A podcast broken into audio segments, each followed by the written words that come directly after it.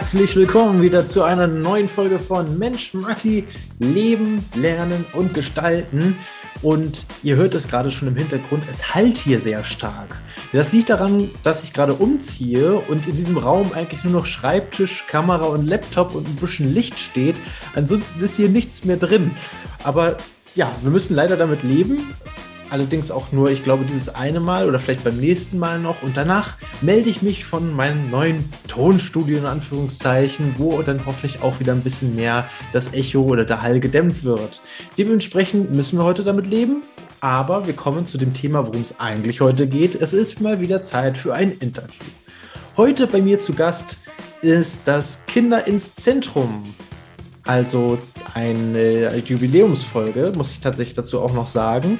Nämlich zwei Personen im Interview, die das Ganze zusammen machen. Kinder ins Zentrum hat einfach eine unglaublich wichtige Aufgabe in dieser Gesellschaft und vor allem für die betroffenen Menschen. Dazu aber gleich mehr. Vorher möchte ich noch einmal sagen, Achtung, Disclaimer, dies hier ist keine Therapie. Dies ist eine Interviewfolge, eine, ein Austausch zu wichtigen Themen, eine, ja, ein Austausch und eine Aufklärung zu wichtigen Themen. Deswegen bitte nicht falsch verstehen, sondern wenn ihr euch angesprochen fühlt oder da jemanden kennt, dann holt bitte dort Hilfe. Und zwar nämlich an den Expertenstellen, die es rundherum, nein, die gibt es eigentlich überall in Deutschland, Österreich, der Schweiz, überall da, wo ihr diesen Podcast hören oder sehen könnt holt euch bitte professionelle Hilfe, zum Beispiel von den beiden lieben und wirklich netten und sympathischen Peoplen, die heute bei mir hier mit im, äh, mit im Podcast-Format mit drin sind. Ähm, denn es geht um traumatisierte Menschen.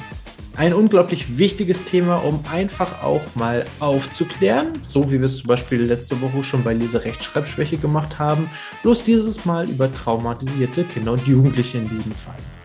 Denn was diese ja, wer ist das eigentlich überhaupt? Was ist das überhaupt? Was bedeutet eigentlich traumatisiert und wie kann man diese ganzen Gefühle irgendwie nachvollziehen? Ist das nur eine bestimmte Situation? Sind das dauerhafte Dinge, die passiert sind oder passieren, dass äh, Personen traumatisiert sind? All das werdet ihr heute nicht nur erfahren, sondern auch verstehen, sodass ihr auch mit offenen Augen in Zukunft weiter durch die Gesellschaft laufen könnt. Dieses Thema ist unglaublich wichtig. Ich weiß, es ist ein emotionaler, harter Brocken. Allerdings ist dieses Thema unglaublich wichtig für die Gesellschaft, damit keiner aus Vorurteilen oder ja, vielleicht halbnützen Fachwissen irgendwie ausgegrenzt wird aus der Gesellschaft. Deswegen hört euch bitte heute die Folge an und hört vor allem, was Kinder ins Zentrum zu sagen haben. Denn es geht natürlich nicht nur um traumatisierte Kinder und Jugendliche in dem Fall, sondern auch natürlich wie immer, so wie du es kennst, um Erfahrung und Tipps aus dem Leben fürs Leben. Und da haben wir sogar gleich zwei Personen heute dabei. Also insofern bleib auf jeden Fall dran. Und jetzt kommt natürlich wieder mein Lieblingspart äh, in der Anmoderation. Ich kann heute wieder eine Rezension vorlesen. Und zwar, oh, die kam schon vor vier Wochen, aber ich habe sie noch nicht vorgelesen. Möchte sie gerne vorlesen, weil sie einfach runtergeht wie Vanillesoße auf dem Eis. Keine Ahnung, was man sich da vorstellt. Es ist das i-Tüpfelchen. Achtung, passt auf. Christiane schreibt bei Google Maps ja, also ich sage auch immer gleich die Quelle dazu, damit keiner sagt, ich denke mir das hier irgendwie aus. Nein, das könnt ihr alles selber nochmal nachvollziehen oder nachlesen. Und vor allem könnt ihr bei Google Maps, wenn ihr möchtet, auch selbst noch eine Rezension dalassen. Also wenn euch das hier gefällt, dann ähm, macht das gerne und dann vielleicht, wer weiß, eines Tages lese ich dann auch eure Rezension hier im Podcast live vor. Also Christiane schreibt, bei Matti spürst du sofort, dass er voll und ganz mit Herz und vollem Einsatz hinter seiner Vision steht. Kinder und Jugendliche aufs Leben vorzubereiten und sie dabei in ihre Größe zu begleiten und ihr volles Potenzial aus jedem Einzelnen herauszuholen. Yes! Einfühlsam, wertschätzend, aber auch klar mit Real Talk vermittelt Matti seine Inhalte mit praxisnahen Beispielen. Immer. Es ist eine große Bereicherung, mit ihm zusammenzuarbeiten. Liebe Christiane, recht herzlichen Dank für diese wunderschöne Rezension. Ich freue mich sehr darüber. Und wie gesagt, wenn ihr auch eine Rezension abgeben äh, möchtet, es hilft nur weiter. Denn das macht diese ganze Community, in der wir hier sind, einfach noch viel stärker und wir können mehr bewirken, denn das Format ist ja nicht für mich, Das ist auch nicht für den Interviewpartner, sondern das ist für euch. Und deswegen steuert doch gerne die Themen und das, was euch bewegt und interessiert mit und gebt uns Feedback. Das könnt ihr machen bei Spotify, das könnt ihr machen bei Apple iTunes, bei Google Podcast, bei Deezer. Das könnt ihr auch auf der Internetseite machen. Ihr könnt mir bei LinkedIn und bei Instagram oder bei TikTok oder bei Facebook, könnt ihr mich einfach anschreiben und mir das Feedback dalassen. Oder wenn ihr das Ganze gerade bei YouTube seht, hier unten in den Kommentaren. Ich freue mich auf eure Rückmeldung und wünsche euch auf jeden Fall heute erstmal ganz viel Spaß bei einem sehr wichtigen Thema zusammen im Interview mit Kinder ins Zentrum. Bis dann.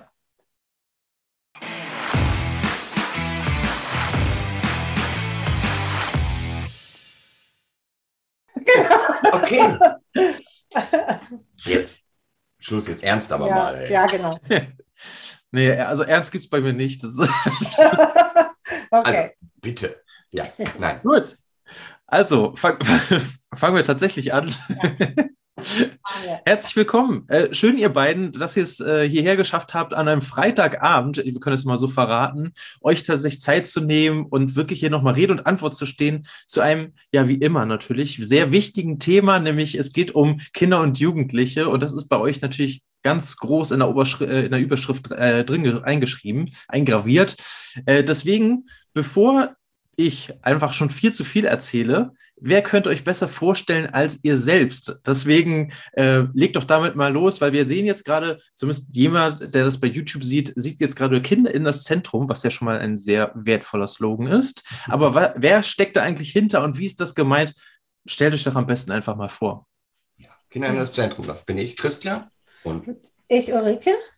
Und ja, für uns ist die, das Wichtigste, dass die das Wichtigste in unserer Arbeit, dass wir einen kindzentrierten Blick auf die Situation haben.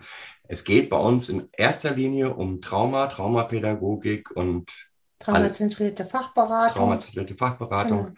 Ähm, und das alles funktioniert nur, wenn man den Blick vom Kind aus auf die Situation macht. Lenken. Und nicht anders. Mhm. Deswegen Kinder in das Zentrum. Was machen wir alles? Wir beraten Menschen, die ähm, sich um Traumatisierte kümmern. Wir beraten Traumatisierte, wie sie in ihren Lebenssituationen besser klarkommen. Ähm, wir machen einen Podcast. Wir arbeiten mit Kindern und äh, Jugendlichen in den Einrichtungen, dann versuchen mit Einrichtungen zusammen andere Lösungen zu finden. Ja, ich glaube, das war schon. Das Podcast schon. Ja. ja, und die Bilder, ja gut. Okay, die vergesse ich immer, ja. Ja. Die Bilder, erzähl, äh, führ das gerne mal aus. Ne? Also äh, die Bilder. Ähm, naja, ich ähm, male, ja, also ähm, ich habe ja ähm, eine eigene Firma auch noch, ähm, Mowork Art.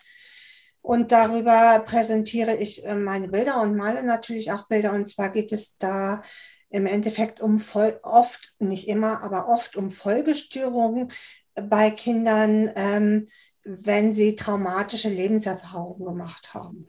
Mhm. Weil das ist, liegt mir echt am Herzen. Es geht ganz oft unter in der Jugendhilfe. Mhm. Äh, den Blick wirklich auch auf die Biografie und auf das, was den Kindern passiert ist, zu lenken und was das in, in ihrem weiteren Handlungs- oder für ihr weiteres Leben einfach auch bedeutet und welche Handlungsschritte daraus entstehen für sie. Also ich empfinde das immer so, die in der Arbeit mit den Kindern erlebt man ähm, massivste Emotionen, ja, von größter Angst, von größter Panik, von ähm, tiefster Verzweiflung. Und ich finde, dass Ulrike in ihren Bildern diese, diese Emotionen extrem gut ja, wiedergibt. Und ja. ähm, das sehe ich nicht nur so, sondern das geben uns auch viele ähm, ähm, Betroffene, die uns zurückspiegeln. Also das waren die ersten eigentlich, die, die auf die Bilder aufmerksam geworden sind ähm, und gesagt haben, genau, genau das, das, was du da malst, würde ich gerne malen, aber ich wüsste nicht, wie ich es tun soll. Ich kann das nicht ausdrücken für ja. mich. Ne? Ja, genau, gut. Äh, malst du denn alleine oder malst du auch mit den Kindern? Ich male auch mit den Kindern, aber ich mache natürlich auch richtig Kunst daraus für mich. So, weil ähm, es hat zwei Dinge. Einmal muss ich meinen Kopf natürlich nach der Arbeit auch wieder freikriegen. Die ganzen Geschichten, die müssen auch irgendwo hin die müssen weg aus meinem Kopf. Ja. Hat echt immer den Vorteil, dass ich sie dann los bin, weil sie sind auf der Leinwand und nicht mehr in meinem Kopf. Aber ich nutze das auch ganz viel ähm, ja, in der Arbeit mit Kindern, weil Kinder ganz oft für das, was ihnen passiert ist, noch keine Worte haben. Ja. Und äh, da ähm, kann man sehr gut über Farben und Formen oder Gefühle über Farben erstmal darstellen. Was heißt denn für dich Wut? Ähm, wie sieht die Wut denn? Welche Farbe hat die Wut? Wie sieht die Wut für dich aus? Also Wutzwerge malen zum Beispiel. Ähm, und wie kriegst du denn dein, mit welcher Farbe kriegst du denn zum Beispiel deinen Wutzwerg wieder beruhigt? Ja. Mhm. Ähm, Ach, was super wäre, spannend. Ja. Das, ist, das ist sehr kreativ und sehr, sehr, ja, sehr viel, sehr viel geistig dahinter. Ähm, ja. was, also wo, wo du auch dann nicht nur dich selbst, sondern auch tatsächlich, glaube ich, die Kinder sehr herausforderst, so ein bisschen auch mit in, den, äh, in ihren eigenen Kopf, den Kopf einmal so aufzumachen und dann mal da reinzugucken, was da eigentlich los ist. Also sehr spannend auf jeden Fall, ja. Ja, also ich habe, ähm, die Kinder haben, ähm, mit denen ich arbeite, haben immer das Gefühl, ich kann ja in ihren Kopf gucken. Das macht natürlich auch Angst. Ne? Also woher weißt du das jetzt? Also weil ich dann sowas sage, Mensch, kann das vielleicht so aussehen wie die Erde da oder ähm, wie, wie dieses dunkle Loch so. Und die dann sagen, woher weißt du das jetzt so? Ne? Und ich, ich dann sage, du, das ist nur ein Gefühl. Also das ist meine Vorstellung dazu, aber vielleicht hast du eine ganz andere Vorstellung dazu. Also wo wir auch ganz viel ähm, ja, gemeinsam einfach erarbeiten können. Wie geht es denn dir heute damit? Also, kannst du ja. da auch von außen drauf gucken oder sitzt du noch in dem Loch? So, mhm. ne? Ähm, aber das ist eigentlich auch viel aus der Traumapädagogik und äh, der traumazentrierten Fachberatung.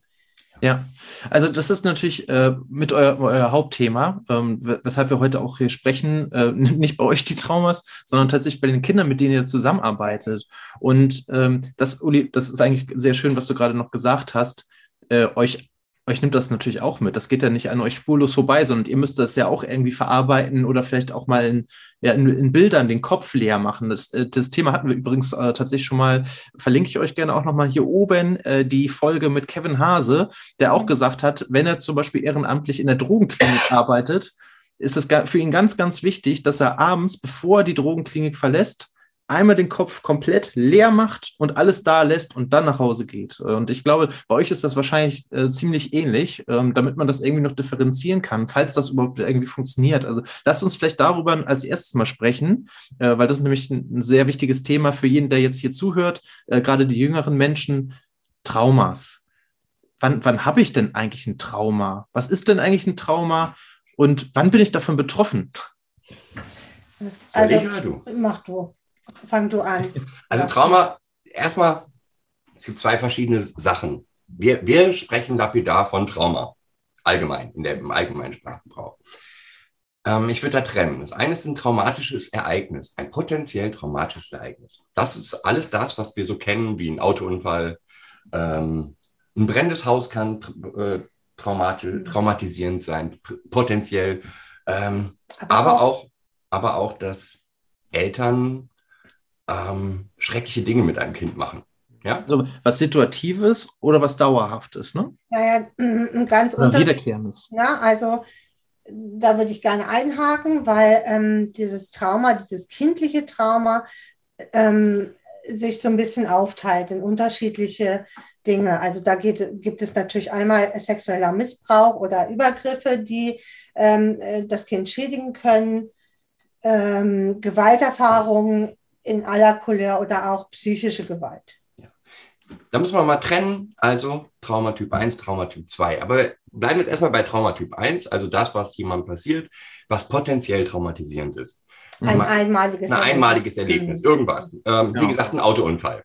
Ja. Ähm, jetzt nehmen wir so einen Autounfall, dann würde ich sagen, die meisten Menschen oder man sagt grob, ein Drittel aller Menschen hat damit überhaupt kein Problem. Ja, also der erlebt das, und am nächsten Tag steigt er wieder ins Auto und fährt wieder ganz normal los. Ein Drittel der Menschen ungefähr ähm, hat damit eine gewisse Zeit was, ein Problem. Das heißt, der wacht die nächsten paar Wochen, Tage äh, schweißgebadet auf. Wenn er an der Stelle nochmal wieder vorbeifährt, wo der Unfall war, kriegt er schweißnasse Hände. Aber mit Hilfe seiner Umgebung und mit der Zeit kann er das verarbeiten. Hm. Und ein Drittel dieser Menschen, die, denen sowas passiert, hat braucht Hilfe, um das zu verarbeiten. Die kriegen das nicht alleine hin. Die kriegen das nicht alleine hin, genau. Ähm, und dann braucht derjenige jemanden von außen, der ihn berät, wie er mit der Situation umgeht, wie er die Angst bewältigen kann. Ähm, Genau, er leidet dann wahrscheinlich unter posttraumatischen Belastungsstörungen nach diesem Ereignis und dann braucht er äh, dementsprechend Unterstützung vom Psychologen oder halt jemanden, der ihn dort berät und sagt, das sind jetzt die nächsten Schritte. So, ne? Das ist Traumatyp 1. Das, was wir häufig in der Kinder- und Jugendhilfe mhm. oder allgemein auch oft erleben, ist Traumatyp 2. Das ist, wenn solche Situationen nicht eine Situation sind, sondern ein Wust an verschiedenen, an, an einer traumatisch, potenziell traumatischen Situation, in der derjenige lebt. Ja, also mhm. beispielsweise Eltern, die ähm, also Kinder mit, mit dem Opfer als Opfer von sexuellem Missbrauchtaten ähm, nicht einmalig, sondern mehrfach. Ja? ja. Mhm. Oder häusliche Gewalt oder ähnliche Geschichten. Charakteristisch hierbei ist, dass halt die, die, die Taten durch Bezugspersonen ausgeführt werden, auf die du dich ja mhm. normalerweise verlässt. Ja, ja normal, also die, die verantwortlichen Personen, ne? also die genau. auf genau. das Kind aufpassen sollten. Ne? Genau, genau, also das können ne, Pflegeeltern oder Eltern oder äh, ne, auch. Gute Freunde der Familie. Genau. Ja. Mhm. Das ist Traumatyp 2 und das ist nochmal was ganz anderes, ja, als das erste, weil dort eben nicht, man nicht diese eine Situation hat, die man aufarbeiten muss und dann ist alles gut, sondern mhm. es ist halt ein, wie so ein Wollknäuel an verschiedenen, vielen Situationen. Manche davon sind für das Kind extrem, oder für den Betroffenen extrem belastend, die für einen Außenstehenden, das, was war denn daran jetzt so schlimm, ja? Ähm, und manchmal eben genau andersrum, ja. Also, wie ja. gesagt, dass diese Situation aufzuarbeiten, das bedarf weitaus mehr Wissen und Begleitung. Und da kann ich mir vorstellen, da fehlt dann die Perspektive vom Kind aus, ne? Also auch gerade ja. den Erwachsenen dann. Der, der sagt, das war ja gar nicht so schlimm. Naja. Darf ich da nochmal nachhaken? Wann spricht in diesem Fall nämlich von chronifizierenden Prozessen? Ja. ja?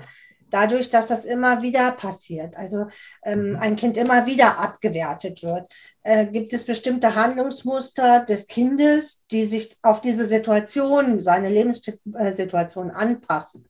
Ja, das mhm. Kind muss sich ja da äh, anpassen, damit es in dieser Situation überleben kann, tatsächlich. Ja. So. ja. Und das verändert natürlich auch mh, hm, Handlungsmuster und äh, ganz, auf viel, ganz vielen Ebenen einfach. Ne? Also die für das Kind dann ganz normal sind. Aber wenn das Kind aus dieser Situation kommt, für alle anderen völlig irritierend sind, warum das Kind das so macht. Ja. Und dann kommen eben gerade in diesem Zusammenhang, kommt es zu solchen Sachen wie ähm, Lebensmittel verstecken. Ja, also mhm. diese Kinder haben gelernt, dass sie auf sich selber aufpassen müssen, weil die Erwachsenen tun es halt nicht. Das heißt, mhm. ähm, die verstecken Lebensmittel, die ähm, können auch mal jemanden beißen.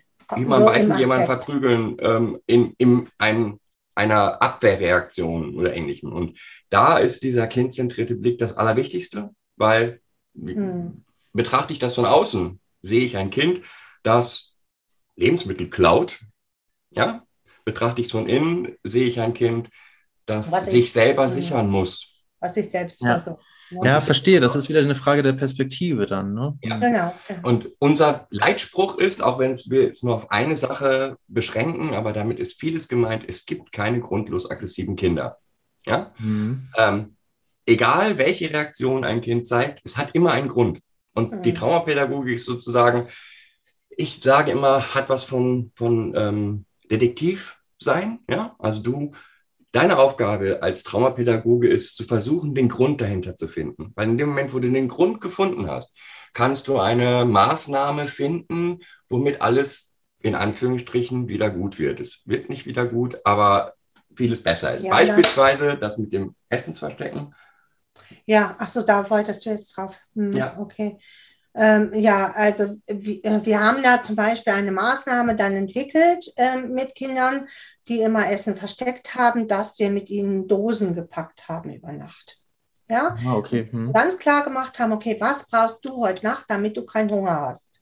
Mhm.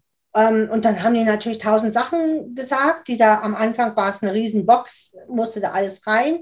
Aber sie haben die Box auch wieder zurückgebracht und gesagt, hier, das habe ich heute Nacht nicht gebraucht. So, oder da habe ich die Hälfte von gegessen, den anderen habe ich nicht geschafft. So, das hat unterschiedliche Vorteile. Das Kind ähm, sieht doch mal, okay, du versorgst es auch nachts. Ähm, es kann selber entscheiden, was es davon essen will nachts, wenn es wirklich Hunger hat. Mhm. Und ähm, du hast im Überblick, was in diesem Zimmer ist. Weil ja, äh, sonst verschimmeln diese Sachen hinter die Heizung gestellt. Keiner weiß es. Mhm. Ne? Und das riecht fürchterlich unangenehm, wenn so alte Eier da irgendwo rumliegen, weil man sich die gebunkert hat. Und ja, wenn du mit diesen hm? Kindern so sprichst, dann kommen halt solche mh, hm, Erzählungen wie, ich durfte nichts essen und ich habe mich in den Schrank gelegt mit einer Packung Nudeln und habe die dort heimlich gegessen. Oh je. Mhm. Ja, und ähm, da, das musst du, das kannst du nur so durchsprechen, wenn du dem Kind sagst, du darfst das nicht, hier ist die Regel ähm, wir essen um 18 Uhr das letzte Mal, dann kriegt das Kind allein davon schon Panik. Und ich meine, du und ich oder ich weiß, in Heim läuft das oft so ab, die dürfen zu bestimmten Zeiten, wird was gegessen. Meistens ist der Kühlschrank abgeschlossen ähm, und die Vorratskammer auch. Und das macht bei den Kindern halt wirklich Mangel. Ja, so, ja klar, das, das suggeriert ich kann da nicht ne? dran, ich kann nicht essen. So. Ja, das suggeriert ja schon was. Also wenn, genau wenn ich da lebe und wohne und dann äh, das aber äh, versperrt wird. Ne? Ja. ja. Klar. Genau. Und das sind halt Situationen, die natürlich, die sie von ihrem Zuhause aus kennen und die sie dort, wo sie dann gerade sind, vielleicht auch äh, immer wieder sozusagen triggern. Ja, ich kann hier wieder nicht essen, ich werde hier wieder nicht versorgt, mich sieht hier wieder keiner. Und dann befinden sie sich immer wieder in regressiven Prozessen und erleben das, was sie erlebt haben, immer wieder. Und es mhm. kann sich es kann gar nicht zur Ruhe kommen. Das Kind findet gar keinen sicheren Ort. Hm, verstehe. Okay, also definitiv, und das äh, kann man jetzt auch gar nicht mehr widersprechen, eure Arbeit ist super wichtig. das, äh, deswegen, also da, da soll den Kindern geholfen werden, deswegen finde ich den Slogan auch gut. Auch den, den Slogan, also nicht nur Kindern Zentrum, sondern tatsächlich auch, was ihr vorhin gesagt habt. Es gibt keine äh, Kinder, die einfach genau, grundlos aggressiv sind. Ich meine, das ist ja schon mal ein, ein super wichtiger Punkt. Und ich versuche jetzt mal so ein bisschen äh, die Allgemeinheit auch mit abzuholen, weil es geht ja nicht jedem Kind so und es geht ja nicht jeder Familie so. Aber es gibt es vielleicht so eine Art Hinweise, die ich als Außenstehender vielleicht auch irgendwie mitkriege. Zum Beispiel das Kind, äh, ich, bin, ich bin Schulkamerad oder sowas mhm. von dem Kind. Ähm, oder und, und merke vielleicht, okay, mit dem stimmt irgendwie nichts oder der ist heute irgendwie so stumm oder ich meine, das heißt, heißt ja erstmal nichts. Vielleicht hat er nur einfach einen schlechten Tag oder sowas, ne? Aber vielleicht gibt es da irgendwelche Merkmale, wo ich als Außenstehender oder vielleicht auch in der Bahn, ich fahre in der Bahn und sehe da irgendwie das Kind und äh, merke irgendwie, vielleicht stimmt irgendwas mit dem nicht. Was, was kann man da machen? Oder wie, wie kannst du das vielleicht auch erkennen? Ich weiß, ja. es ist sehr schwierig jetzt, aber vielleicht gibt es da ja irgendwie was. Erkennen finde ich jetzt so, für Außenstehende finde ich das schwierig. Ähm, aber du kannst natürlich, können wir alle generell aufmerksamer sein ähm, und auch hinhören, wenn äh, ein Kind in der Bahn sagt, boah, jetzt habe ich schon wieder kein Frühstück gehabt, dann ist das vielleicht ein Warnsignal. Ja, und ähm, dann kann man sich entweder ja auch ähm, anonym ans Jugendamt wenden. Jetzt kennst du das Kind in der Bahn nicht. Du kannst das Kind auch ansprechen und sagen, hier, ich habe einen Apfel, wenn du so einen Hunger hast, ja, weil du jetzt in der Bahn sitzt.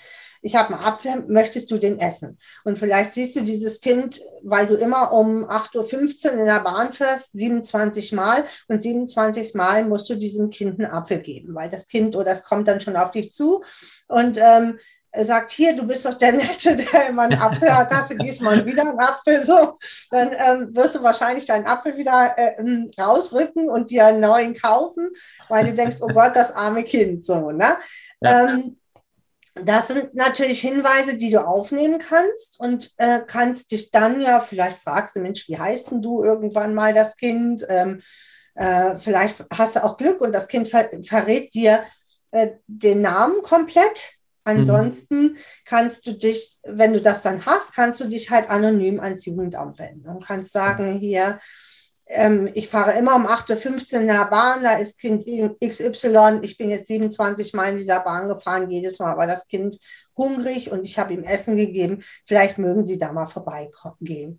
Ja. Es gibt natürlich auch viele Aktionen mittlerweile schon, weil man das ja auch schon weiß. Also ähm, es gibt ja mehrere Kinder, die auch hungern und wo einfach auch durch ja, Hartz IV jetzt auch nicht gerade alle Leute genügend zu essen haben und äh, wo es ja schon Schulmittagessen und äh, ähm, unterschiedliche, unterschiedliche Aktionen gibt, einfach, ähm, wo Kinder sich ähm, aufgehoben fühlen können. So. Ja.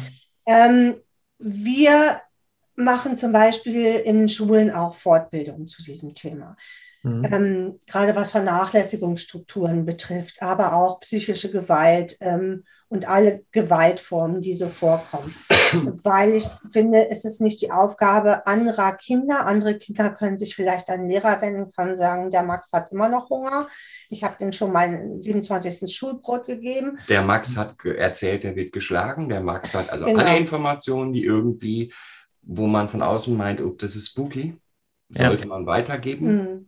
Ähm, und ermöglicht dann einen Vertrauenslehrer und der bitte wendet sich an das Jugendamt. Genau, in, im besten Fall weiß der, was als nächstes zu tun ist, aber ich als Schüler muss das ja nicht unbedingt wissen, ne? Oder äh, genau. Genau, und ich finde es auch schwierig, dass es ne? wäre, die Aufgabe für Schüler wäre wirklich zu groß, wenn der Schüler ja. sich jetzt dafür diese Aufgabe annehmen würde.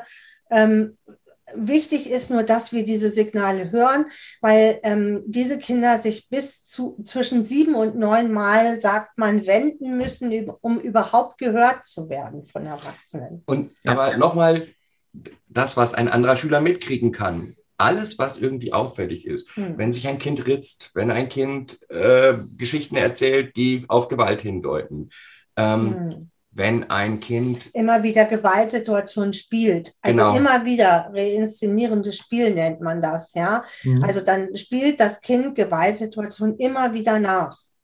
Und egal welche Situation gespielt wird, also die spielen Vater, Mutter, Kind, da passiert was Schreckliches bei jeder mhm. Geschichte, bei mhm. traumatisierten. Mhm, verstehe, ja, okay. Ähm, das ist doch mal gut, dass du es nochmal so explizit sagst, weil ansonsten hätte es ja auch sein können, ich äh, spiele irgendwie an der Playstation irgendwie ein tolles Spiel äh, mit, mit, mit Gewehren oder sowas, aber das bedeutet ja noch nicht gleich, dass das irgendwie ein Signal ist.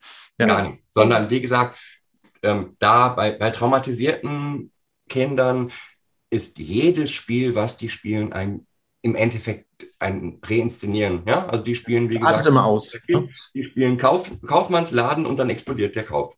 Ja. Ähm, wird über, überfallen oder was? Ja, ja. okay, hm, verstehe.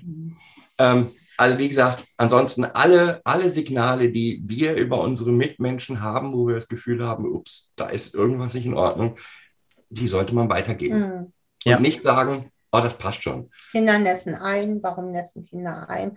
Weil sie Angst- oder Drucksituationen erleben. Ja. Mhm, und wenn verstehe. Kinder in diesen Angst- oder Drucksituationen einnässen, was weiß ich, Test, oh Gott, ich muss damit nach Hause und sie nässen dann direkt ein, äh, dann ist das ein Warnsignal. Ja. Aber das ist eben nichts, wo das Kind dann jetzt auf das Kind zugehen sollte und sagen sollte, warum hast du denn, sondern holt euch Hilfe. Das ist ganz, ganz wichtig. Mhm. Richtig. Also man benötigt dafür Experten. Deswegen, liebe Kids da draußen, auch wenn ihr einen coolen oder besten Freund habt oder sowas, schafft ihr nicht alleine, sondern holt euch da tatsächlich die Hilfe, die es ja auch gibt, wie zum Beispiel hier die netten beiden lieben Leute, äh, aber auch halt in erster Linie den Vertrauenslehrer zum Beispiel. Ein Lehrer hat mir eben gerade gesagt, ja gut, der Jugendliche ruft vielleicht nicht anonym beim Jugendamt ab. Gibt es sonst noch irgendwie so eine bestimmten oder typischen Person? Ja, auch Hotlines, ne? Also du kannst ja auch ähm, äh, Gewalthotlines, also ähm, äh, Beratungsstellen anrufen, die äh, sich mit dem Thema beschäftigen.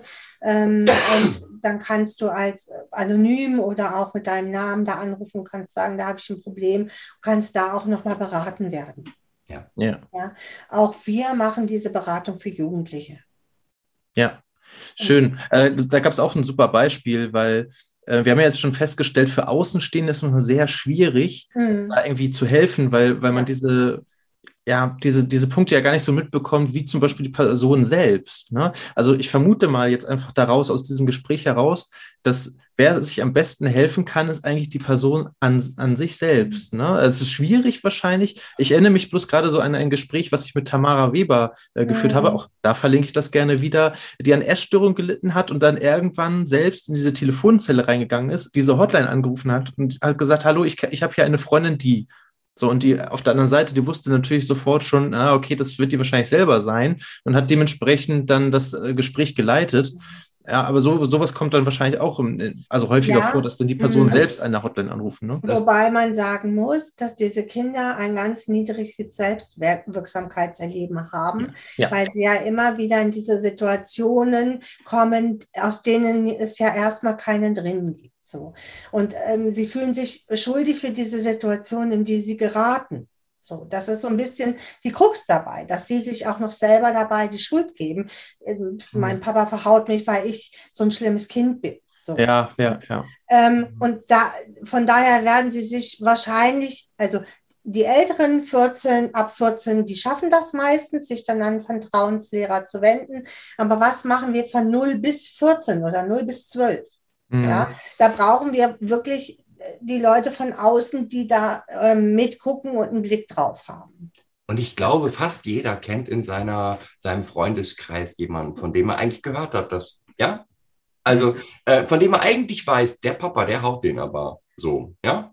Und da wäre es einfach wichtig, sich an Erwachsene zu wenden und zu sagen, ja. da in der Familie habe ich, das, hab ich das Gefühl, das, das ist kein Verpetzen, das ist kein Verrat, das genau. ist Hilfe pur. Und genau. ähm, ein Jugendamt äh, vor Ort sollte dann eigentlich oder kann man von ausgehen, dass das weiß, wie es denn damit umzugehen hat. Auch genau, das wollte ich gerade sagen. Falschen Vorwürfen. Als, als Person, die dann aktiv wird, übernimmst du erstmal Verantwortung, dass du halt mhm. etwas machst. Das genau. bedeutet aber nicht, dass du Experte sein musst oder dass du jetzt das Ganze regelst, sondern das weiß natürlich dann die Person im besten Fall, an die du dich wendest. Also insofern genau. ist deine Aufgabe eigentlich in dem Fall einfach nur Bescheid zu sagen oder genau. zu informieren. Und den Rest übernehmen dann die Experten. Ne? Das ist ja auch, äh, weiß nicht, du, äh, du, äh, du, siehst einen äh, Bankraub und dann läufst du da auch nicht rein und verhaftest die, sondern rufst die Polizei an, weil das die Experten sind und sich darum kümmern. Ja. Genau. Ne? Also sich, genauso ist es da auch. Wer, wer, sich ein bisschen mehr damit befassen will, und ich, wir haben es genannt, ähm, Trauma erkennen für Pädagogen. Mhm. mhm. Ähm, Podcast, den Link schicke ich dir, damit du ihn auch verlinken kannst. Ja. Ähm, für Menschen, die sich, die sagen, also ich möchte mich mit dem, ich möchte mich mit dem Thema Trauma ähm, ein bisschen befassen. Ich möchte es als Pädagoge erkennen können. Wie mhm. gesagt, es geht nicht um Kinder und Jugendliche, die, die sollen das bitte. Ne? Aber Lehrer, ähm, sonstige Erzieher, Erzieher ja. die sich dafür das Thema interessieren, dort ja. ist ein Versuch, ein bisschen das näher zu bringen. Ja, äh, starker Podcast, super Thema, ist aber nicht eurer, ne? Da ist unser. Das ist eurer? Okay, mhm. ah, perfekt. Super, genau, das, darauf wollte ich nämlich jetzt auch noch in, in hinaus, weil ihr, das habt ihr ja so schön im Intro ja auch erzählt. Ihr habt selber einen Podcast, ne? Genau. Ähm, wie, wie heißt der nochmal? Dann verlinke ich das. KIDZ-podcast.de. Ja, perfekt. Gibt es dazu noch mehr zu sagen, als das, was wir eben gerade schon ange angeteasert haben? Äh, also, äh, warum, warum sollte ich den hören? Warum sollte ich da mal einschalten? Ähm, wir haben damals im Podcast angefangen, weil wir festgestellt haben, dass ähm, zum Beispiel gerade im Bereich von Pflegeeltern viele Pflegeeltern die Rollen, die ähm, dort ähm, verteilt sind, wie Vormund, ähm, Gutachter, Richter, überhaupt nicht richtig ähm, verstehen und wer welche Aufgabe hat. Und um das näher zu bringen, so sind wir eigentlich gestartet mit dem Podcast, haben wir gesagt, okay, wir sprechen mit unterschiedlichen Leuten und machen äh, dann aber auch zu unterschiedlichen Themen noch immer so ähm, Aktionen. Ja. Das ist da ein bisschen mehr geworden. Dann, mhm. ähm, wie gesagt, es geht jetzt viel um Traumapädagogik, um Ideen in der Traumapädagogik, Problemen, denen wir begegnen im Alltag, mhm. ähm, die wir beschreiben. Es ist also so eine Mischung aus einem mm, sehr persönlichen Podcast. Ja, mhm. klar. Und, und, Fach und fachlichen. Mhm. Immer, immer so gemischt, so ein bisschen. Wie geht's ja. euch gerade? Und wir haben hier mal ein Thema, wie das zum Beispiel Trauma erkennen für Pädagogen oder Pubertät mit traumatisierten Kindern oder ähnlichem. Dissoziation, Die, was ist das? Definitiv. Ja, ja, also da, da, alles andere hätte mich jetzt eigentlich auch gewundert, weil ich meine, wenn wir um das Thema Trauma sprechen, da, dann ist es ja schon persönlich. Das ist ja nichts, was Also es ist ein wirklich sehr intimes Thema, ähm, wo man auch erstmal ja häufig das Eis brechen muss, damit überhaupt äh, gesprochen wird. Äh, definitiv. Ja. Aber wir haben auch viele äh, junge Menschen dabei, die hier auch zuhören. Äh, das heißt, äh, auch Auszubildende oder Studenten. Wenn da der eine oder andere bei ist in diesem Bereich, schaut da oder hört da mal gerne rein in den Podcast. Mhm. Wenn es darum um das Thema geht, definitiv die erste Adresse, denke ich. Ja, wir sind auch immer ähm, sehr froh für neue Themen. Also wir fragen auch immer, ähm, habt ihr Themen? Es gibt ähm, ja auch eine Website dazu und ähm, ihr könnt da einmal schnell reinschreiben, hier, das ist das nächste Thema. Das wird mich interessieren. Äh, das wird mich interessieren und dann ja. versuchen wir das aufzunehmen und äh, abzuarbeiten. Ah, schön, das ist wie hier, ihr könnt mitgestalten. Ist das nicht ein Traum? das ist super. Ich meine, mehr geht doch nicht in so einer Community. Ne? Da kann man dann, da kann man sogar sagen, was interessiert einen ins nächste und dann kommt dieses Thema auch äh, dann mal mit vor. Klasse. So, worauf wollte ich eigentlich hinaus? Ach so, ja, genau. Also wir haben jetzt sehr viel über, über ja, traumatische Erlebnisse, ähnliches gesprochen, was wirklich sehr intim und emotional aufreibend ist. Äh, und jetzt kommt ja ihr ins Spiel. Und das ist so toll. Das möchte ich einfach nochmal mit herausstellen. Warum ist eure Arbeit so wichtig? Warum macht ihr die gerne? ja, das haben wir uns vor Jahren tatsächlich gefragt. Ähm, warum äh, sind wir erfolgreich mit unserer Arbeit? So, ne? Warum machen wir das? Ja. das mit, also, fangen wir mal ganz kurz ein Stückchen zurück an. Vor vielen, vielen Jahren, vor vielen Jahren, vor vielen Jahren haben wir eine Erziehungsstelle gegründet. Mhm. So, das heißt, wir arbeiten praktisch mit traumatisierten Kindern oder haben praktisch mit traumatisierten genau. Kindern gearbeitet. Und diese praktische Erfahrung verbunden mit dem theoretischen Wissen, das ist eigentlich unser Ge Erfolgsrezept. Und die Arbeit, die praktische Arbeit mit den traumatisierten Kindern hat uns eigentlich motiviert, mehr zu tun. Mhm. Weil wir dort gesehen haben, oh, das funktioniert, das funktioniert nicht. Da kommen wir total weiter. Mhm hier rennen wir vor Wände. Ähm, diese Erfahrung muss ja nicht jeder für sich nochmal selber machen. Das ist sehr viel besser, wenn das mal schon mal jemand für einen gemacht hat. Ja, Und sehr gut. Das ist unser, unser, auch unser Motivator, weil mhm. wenn du, so wie wir es erlebt haben, äh, schwerst traumatisierte Kinder dazu gekriegt hast, extrem selbstbewusst zu werden und extrem stark zu werden, ähm, ja, dann willst du das gerne, diese Erfahrung weitergeben. Ja, ist doch wunderschön. Ja, und weil du weißt, wie es funktioniert, oder ne, weil es äh, viele Situationen gegeben hat, wo es funktioniert hat. Ähm, wir sind auch schon immer eingesetzt worden von einer Psychologin, die gesagt hat, Mensch, ähm, ihr habt da so viele Erfolgserlebnisse, die äh, Teile von unseren Kindern einfach auch äh, behandelt hat und äh, gesagt hat, Mensch, könnt ihr mit diesen äh, Pflegeeltern oder mit dieser Erziehungsstelle oder mit der Station nochmal reden? Ähm, habt ihr da nochmal andere Ideen? Äh, ich glaube, die stecken in einer tiefen Krise und wissen einfach nicht, ähm, wie es da weitergehen soll. Und dann haben wir das gemacht und haben festgestellt, dass wir das halt gut können tatsächlich mhm. auch unser Erfa unsere Erfahrungen weiterzugeben und haben uns dann auf den Weg gemacht, ganz viel Wissen uns angeeignet und ähm, ja, geben das jetzt weiter. Ne? Klasse. Also wer, wer kann sich denn bei euch melden? Also wer ist denn bei euch richtig? Wann, wann muss man auf euch zukommen? Dann, also erstens, erstmal können sich alle melden. Ja. Ähm, ich hab's geahnt. Ja, das ist ja normal. Ne? ähm, zweitens, alle, die das Gefühl haben, dass das Thema Trauma hier gerade irgendwas bewegt oder die Frage haben, die Frage ob das haben. vielleicht ein traumatischer Prozess sein kann, weil wir haben uns natürlich auch auf äh, den Weg gemacht, Diagnostik da nochmal zu erlernen und zu gucken, uns das Kind halt in dem Rahmen anzugucken und zu sagen, oh ja, äh, das Verhalten deutet ähm, aus traumapädagogischer Sicht darauf hin, dass ein Trauma vorliegen könnte und das und das und das sind jetzt die nächsten Schritte.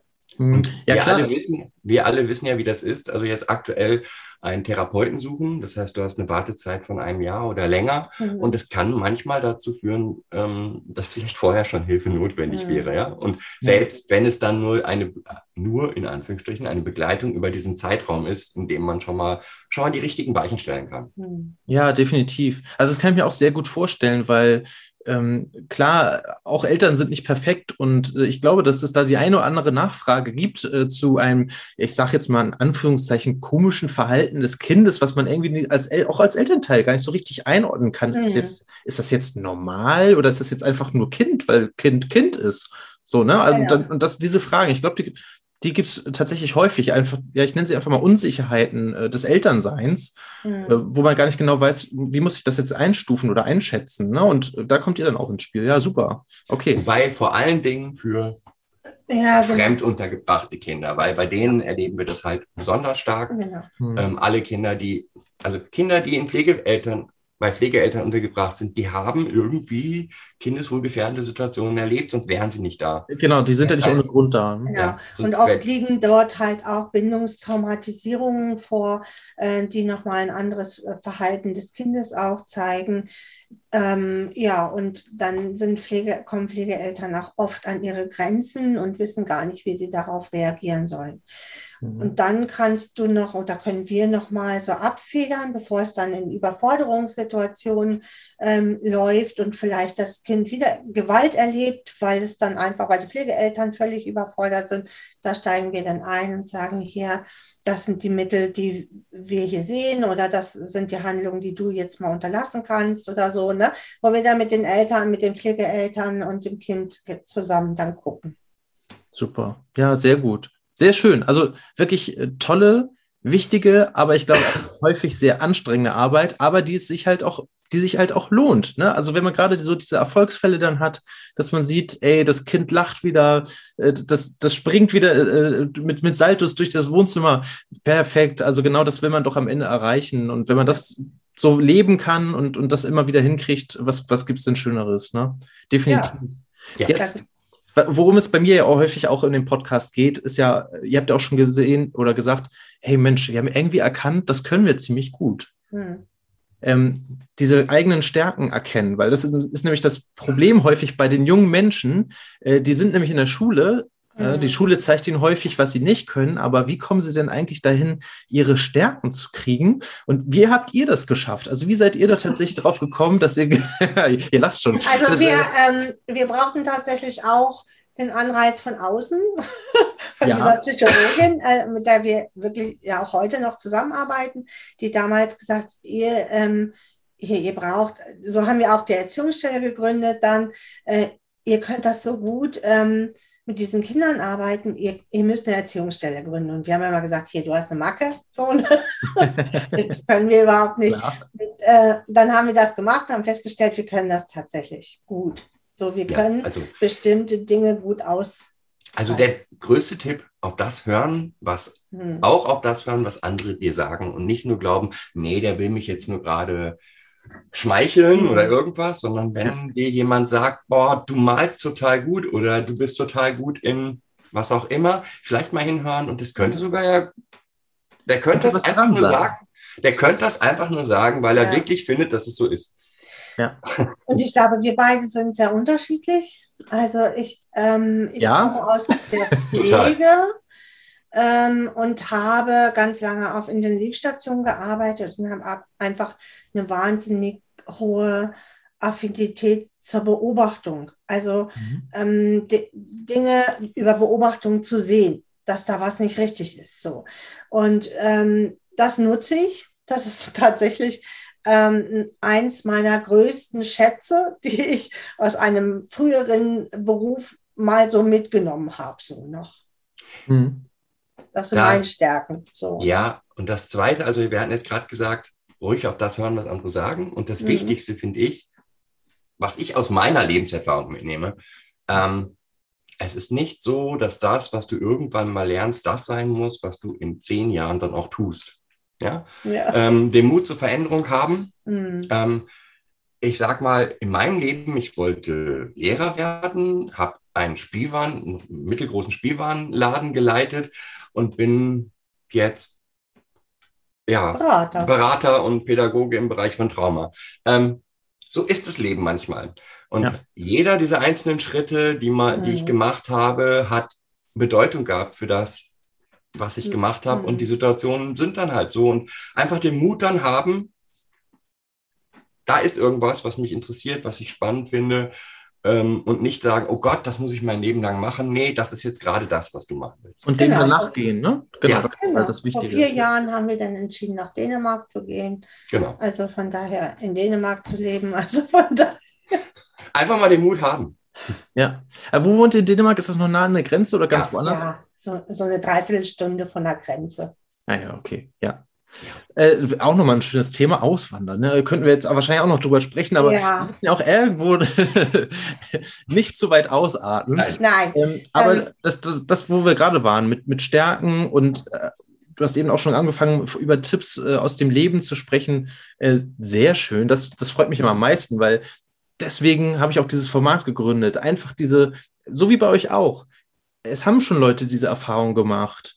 Ihr, ihr müsst nicht alle wieder von Null anfangen, sondern ihr könnt ja genau diese Ideen und diese Erfahrungen und diese Tipps aus dem Leben für das Leben hier in dem Podcast direkt mitnehmen. Deswegen, wenn, wenn ihr noch weitere habt, äh, du hast ja eben schon zwei rausgehauen, vielleicht Uli, hast du auch noch einen, dann machen wir hier nochmal einen Rundumschlag, äh, Learnings aus eurem Leben, die ihr an jüngere Menschen gleich mitgeben könnt.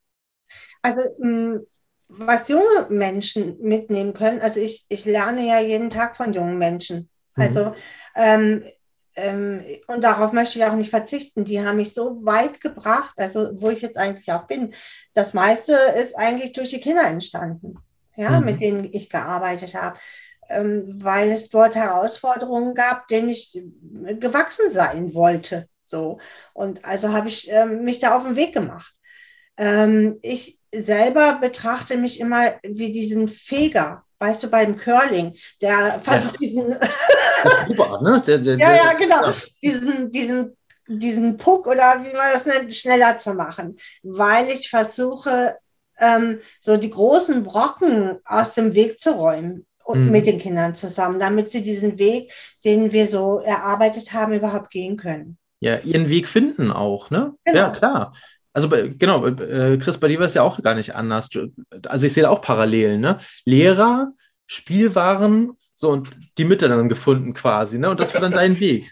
Genau, also ich Aber- komme aus der Pflege und bin in die Sozialarbeit dann gegangen und habe dann halt nochmal den traumazentrierten Fachberater gemacht. Also von daher, ich Ja. bin auch weit gewandert und mein Weg war auch nicht Nein, nicht einfach, nicht gerade, ne. Ähm, Aber auch aber in den wenigsten Fällen so, ja. Ja. wie gesagt, das, was das Wichtigste ist für mich, es wird nicht aufhören, dass ihr, dass ihr lernt, dass ihr Ja. Neues lernt. Wäre auch schade, wenn dem so ist. Ähm, Da lasst euch darauf sein, ein, ja. ähm, bleibt offen und ähm, egal welchen Weg ihr jetzt geht, ihr geht ihn jetzt gerade, weil, er, weil ihr euch so entschieden habt.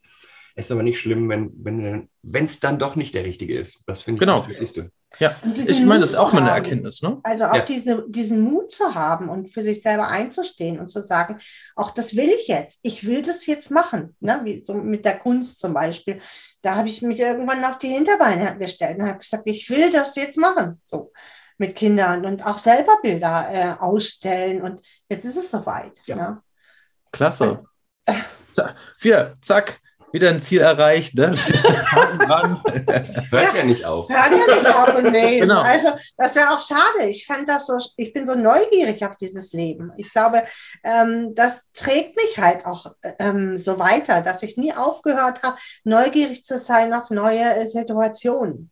Definitiv. Also genau, da, da fällt mir gerade noch so eine kleine Anekdote aus meinem Leben ein, was ich gerade Ja. erst vor kurzem hatte. Ich habe mich wieder mit der Familie getroffen und äh, da kommt dann die kleine Nichte von meiner Schwester an. Also ich glaube so, so, ein kleine, so ein kleiner Engel, so ein kleiner Engel, anderthalb Jahre alt und alles ist noch neu, ne? Alles, was sie sieht, oh, das ist Faszination pur, ne? Wenn die da durch, Ja. den, durch den Raum geht und dann, und dann haut sie mich mal an, hier, Onkel, guck mal, guck mal hier, oh, das ist ja, oh, oh guck mal hier, oh, so, und dann läuft sie da durch den ganzen Raum durch und zeigt mir immer alles, wie faszinierend Ja. das, hier, ein Wohnzimmer, ein Sitzkissen, wow, so, und dann, also wirklich so, so banale Dinge, wo du selber die Faszination natürlich völlig, also wo das an dir vorbeigegangen ist, so, und wenn du darüber gar nicht weiter überlegst oder gar nicht dem Kind die Aufmerksamkeit schenkst, dann sagst du, ja, es ist ein Stein, ja, und jetzt? So, aber dieses, also das kann ich euch gerne in dieser Folge äh, gerne mitgeben. Vergesst euer Kind nicht, bleibt ruhig äh, in dieser Faszination drin, also in dieser Neugierde und geht, geht dieser immer nach, weil, also Wenn du dir dann noch Geschichten ausdenkst über diesen Ja. Stein, Ja. warum der Stein jetzt so still ist. Also Wahnsinn, was, was, was, was Kinder, genau, bleibt einfach mal aufmerksam und guckt einfach mal so, was Ja, Kinder genau. sich verhalten. Ihr lernt so viel dazu, das ist Wahnsinn, also wirklich äh, grandios. Habt, habt ihr noch weitere äh, Learnings aus dem Leben für, für junge Menschen? Nein. Das wird ja so, als wären wir so. Also, wir sind ja, ja wir kein- sind alt, aber wir sind sind nicht ja so alt. nicht die alte Maler hier. Im Gegenteil, im, im Gegenteil, also ich habe ich hab was andersrum für die Erwachsenen. Ähm, macht die Kinder nicht so schlecht. So, Ja. ähm, hört, auf die, hör, äh, hört auf zu sagen, die Musik ist schrecklich, die sie hören, oder dieses ist schrecklich oder jenes ist schrecklich, oder die spielen so böse Spiele. Ähm, oh, ja. das, Hm. ist, das ist alles nicht so. Genau, interessiert euch, interessiert euch dafür, also weil ihr könnt ähm, ganz viel auch über eure Kinder lernen. Also äh, Ja. wenn ihr mit ihnen mal Fortnite gespielt habt, wisst ihr auch, was für ein Hype das ist, warum das so ist, warum die das unbedingt spielen wollen Vielleicht. oder Minecraft oder so. Und egal, also es geht ja nicht darum, ähm, da super jetzt der Experte drin zu werden, aber das ist auch gemeinsame Zeit, die ihr mit euren Kindern verbringt. Ja. Oh, Kids, stellt euch das mal vor. Ihr zeigt euren Eltern Fortnite und die werden plötzlich Pro-Gamer und, und dann steht ihr da. Ja. Ja, Aber ich habe das tatsächlich gemacht. Äh, aber nicht Fortnite. Nee, äh, mit Minecraft. Ja. Ähm, wir haben einen, also äh, unser Ki Sohn hat einen IQ von 170 gehabt im mathematisch-logischen Bereich. Und die einzige Möglichkeit, mit ihm wirklich in Kontakt zu kommen, war über, ähm, über ein Computerspiel, über Minecraft. Also habe ich mich da auf den Weg gemacht. Also ich war dann froh, er hat mir so eine super Rüstung gebaut, wo ich nicht ständig abgemurkst werden konnte, weil das war immer mein größter, mein größte, meine größte Angst, abgemurkst zu werden. Und äh, in diesen, dann haben wir drei, vier Stunden gespielt tatsächlich und wir hatten immer Themen, über die wir reden konnten. Darüber haben wir es geschafft, über ganz ähm, intensive Themen zu reden, einfach auch. Ja, schönen Kontakt aufgebaut dann, ja. Ja, Gemeinsamkeiten gefunden. Schön. Und sowas Ja, ist auch und mal ist, Ernst. also nochmal, ist von den Kindern genauso wichtig. Ja. Ne? Nehmt eure Eltern und spielt ihnen die Musik vor, die ihr toll findet. Mhm. Ähm, zeigt ihnen die Videos, die ihr toll findet. Nur so lernen die so ein bisschen was, wie es euch geht. Verständnis aufbauen, ne? Das vielleicht auch so ein bisschen verstehen, so warum fasziniert euch das? Und mal ganz ehrlich, liebe Eltern, als wäre das bei euch irgendwie mal anders gewesen. Was haben denn eure Eltern mal gesagt, als ihr plötzlich die Rolling Stones aufgelegt habt oder die Beatles gehört habt oder so, ne? Also, ich meine, Ja, dann wurden- die jedes, jede Generation wieder auftauchen. Genau. Genau, wir würden immer in diesem Generationskonflikt bleiben und den finde ich so schlimm eigentlich. Ja, der muss gar nicht sein, genau. Der muss gar nicht sein. Man kann ja äh, gegenseitig Respekt äh, haben. Man muss ja nicht das abwerten, was die Kinder jetzt toll finden oder den Weg, den das Kind geht. Warum muss das so sein? Warum müssen wir das Verhalten des Kindes in, also die Lebenserfahrung des Kindes in das Kind verorten? Das ist auch so mein, ähm, ja, mein Einsatz. Also die Kinder sind ja nicht ne, grundlos aggressiv oder grundlos böse oder Das so sondern es gibt immer Situationen und Auslöser. Aber wir als Erwachsene sagen immer, das Kind muss so und so sein. Das ist äh, total bescheuert. Ja, ja. So. Das ist, das ist eigentlich ein super Schlusswort. Also, das passt Mhm. ja gerade so wie die Faust aufs Auge. Ja. Also, du, das ist pst, nicht verraten mit dem vorher Absprache und so. Ja, alles klar. Leg den Zettel jetzt mal hier beiseite. Ja, genau, genau. Super. Also die Zeit rast immer in den Interviews. Ich weiß immer gar nicht, woran das liegt, aber es liegt wahrscheinlich einfach daran, weil es interessant ist. Also ähm, deswegen, Kinder in das Zentrum, super Projekt, äh, super ihr beiden. Wenn ihr da draußen irgendwie Fragen habt, Hilfe braucht, wenn ihr wisst, wer Hilfe braucht und ihr Verantwortung übernehmen wollt, aber halt nicht in, in Sinne von handeln, sondern äh, zum Telefonhörer greifen zum Beispiel oder eine E-Mail zu schreiben, wo kann man euch beiden am besten erreichen? Am besten, also alle Kontaktdaten sind auf perfekt. oder www.kids äh, kids-pod.de oder auf Twitter oder dem, ja, Oder du kannst, oder halt die Kinder, die in Flensburg wohnen, die können uns auch in der Norderstraße abfangen. Ja. Ja, also wir haben dort eine Firmenadresse, Ja. Norderstraße 86, dort kann man uns antreffen. Es in ist für alle anderen Flensburg. schwieriger, aber Bitte? In Flensburg. Ja, in In Flensburg. Flensburg, Da, wo ja. die Punkte gesammelt werden. Ja, genau, da wo die Punkte gesammelt werden. Genau. Mhm. Klasse. Ja, bis nach Dänemark ist ein bisschen weit, also von daher äh, haben wir uns Flensburg ausgesucht. Ja, Flens reicht. Super. Ja. Ihr beiden, recht herzlichen Dank. Vielen, vielen Dank für Danke eure Zeit, für dass ihr da wart. Es hat mir wirklich, äh, wirklich sehr viel Spaß gemacht. Es war heute, ja, auf der einen Seite ein sehr ernstes Thema, aber auf der anderen Seite haben wir gesehen, wie viel Spaß es auch machen kann, über ernste Themen zu sprechen Mhm. oder diese zu behandeln. Insofern vielen, vielen Dank für eure Zeit und ich hoffe, dass wir uns demnächst mal wiedersehen und mal wieder ein bisschen uns austauschen können. Das Okay. machen wir. Danke, Martin, für die Tschüss. Einladung. Tschüss. Super, vielen Dank. Tschüss.